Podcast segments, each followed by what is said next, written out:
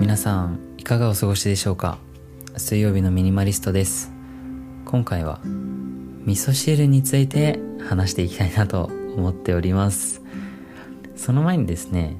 今回はいつもとちょっと違った感じでもうもう少しあの自分の中身の部分というかを出していけたらなというふうに思っています。っていうのもですね今までの放送を聞き直してみたんですよ。それでですねなんかロボットみたいだなって思ってミニマリストの〇〇123タンタンタンみたいなちょっと無機質な感じがしたんでねもう少し自分のストーリーだったりとか経験だったり考えていること感じたことを中心に今回は話していけたらなというふうに思っています。最後に今回学べることもちゃんときれいにまとめるつもりなので是非最後まで聞いていってください。はいということで、えー、今回はですね味噌汁について話したいなと思っています。味噌汁かけるミニマリズムですね。っていうのもあのー、まあ、今までずっと、まあ、いろんなものを食べるの、まあ、食事がすごく好きなんで食べることが本当に好きなんでいろんなお店調べるのが好きだったり、まあ、Google マップを開いて自分がいる場所の周りのお店を検索して一個ずつ開いてどれがいいかなとか考えるタイプなんですけど、まあ、外食する時はそれでいいのかなと思ったんですけど家でご飯食べる時もっとミニマムにできないかなって思ったんですね。例えばその時思ったのが完全食みたいなものがあればいいなと。例えばこれだけ食べておけば栄養が補給できて全然生きていけるよっていうものがあったらいいなって思ってたんですね。ただまあそういう完全食を売っている、まあ、プロテインだったりとかいろんな栄養を練り込んだパスタみたいのが売ってたりするんですけどそういうのじゃないなとなんか自然に取り入れたいと思ったんですね。化学製品とかはなるべく避けたいなとかそういう、まあ、健康にもどういう影響あるかわからないからなるべく自然の食材で自分が必要な栄養素を全部取り入れることができないのかなっていうふうにずっと考えてたんですけどでいろいろ調べてもなかなかこれがいいよみたいなの見つからなくてそれでそこでたどり着いたのがオートミールだったんですね。オートミールについて結構前の放送で話したんですけどオートミールにアーモンドミルク入れてきな粉と黒ごまとバナナとか混ぜて食べてたっていう話をしたんですけど結構それが完全食にはまあまあ近いと思っててただ作り続けるの正直めんどくさくなっちゃったんですよね。大変なんですよ作るのが。でもっと簡単に作れるもんないのかなってどうしようかなって思ってたんですけどある日ですね妹の紹介で食にめちゃめちゃ詳しい方を紹介していただいて。で、まあ、その方はずっと食の研究をしていてでモデルとかもされていて。でその方とカフェでこうコーヒー飲みながら食に関していろいろ話してたんですね。でその方にえっ、ー、とまあこれ食べとけばまあ十分だよみたいな食事ってないんですか？って聞いたら、まあ、いろんなものを食べなきゃいけないと。ただ、えー、玄米と味噌汁はすごくいいよっていうふうに教えてもらったんですね。であ玄米と味噌汁なんだって思ってもうなんか原点みたいなところですよね。まあ、だからこそなんだろうけどただ僕玄米食べれないんですよ。あのー、まあ、胃が弱いのかわからないんですけど玄米食べるとえっ、とまあ、肌荒れがあったりとか体がだるくなっちゃったりするんですね。でそれを伝えたら今の日本人はそういう人が多いと。昔はその玄米をたくさん食べていたんでそれを消化する期間が発達していたんですけど何年も経って皆さん白米ばかり食べてると思うんですね。でそれによって玄米を食べれる体じゃなくなってしまったと。でちょっと待てよと。さっきあの玄米とお味噌汁がいいって言ったのにもかかわらず玄米を食べれる体じゃない人が多いって。なんかもうこれダメじゃんって思ったんですね。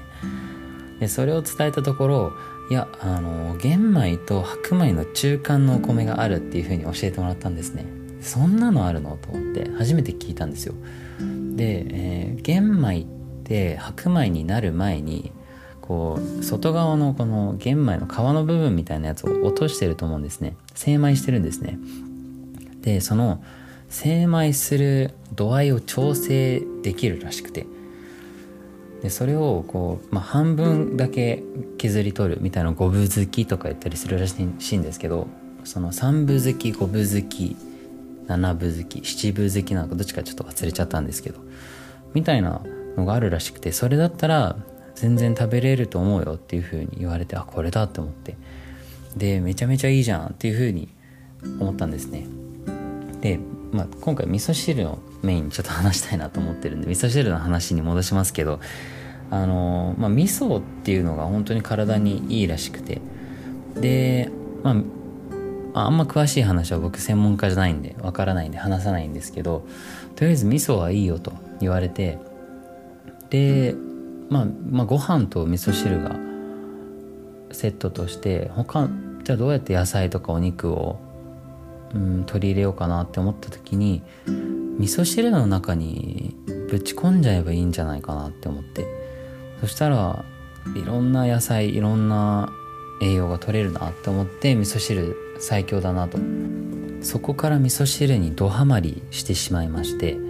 いろんな具材を入れていろんな食べ方で試してみてたんですね。例えば大根入れたりなめこ入れたりネギ入れたりわかめ豆腐とか、え、えのきとか、まあ、いろんな食材を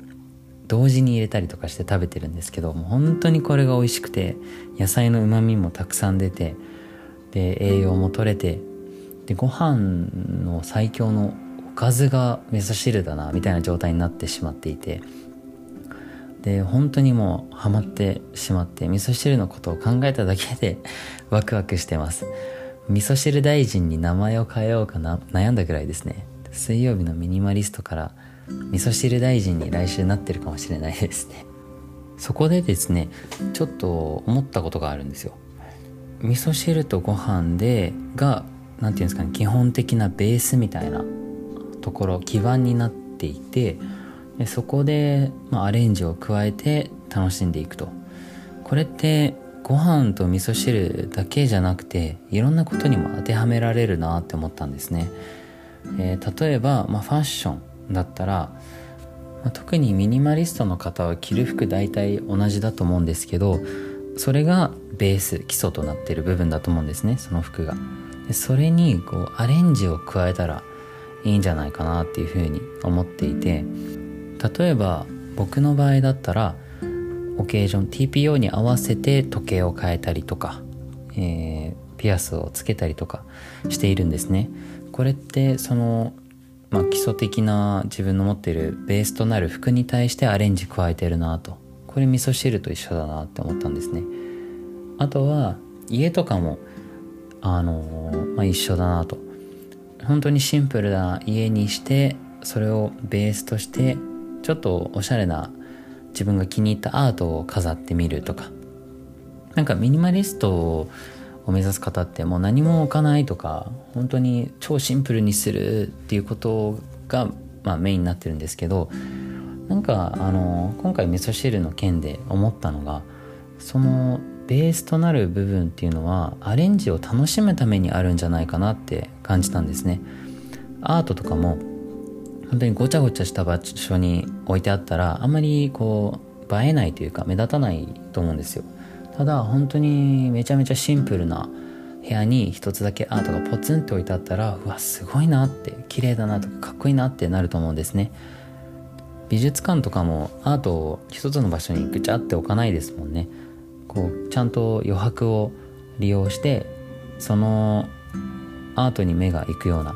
設計になってると思うんですけどそうやってベースを固めれば固めるほどアレンジが楽しくなってくるんじゃないかなと。今回のご飯と味噌汁の件でも本当にご飯の質にもどんどんこだわったりとか炊き方にもこだわったり味噌汁の味噌とか、まあ、もしかしたら水とか、えー、容器とかそういうのにたをたくさんどんどんこだわっていくことによってベースとなる基盤がすごく固まってでそこで新しいアレンジちょっと違う野菜入れてみようかなとかお肉魚とか入れてみようかなっていうのでかなりこうアレンジが映えるんじゃないかなっていうふうに思いました、まあ、料理とかもその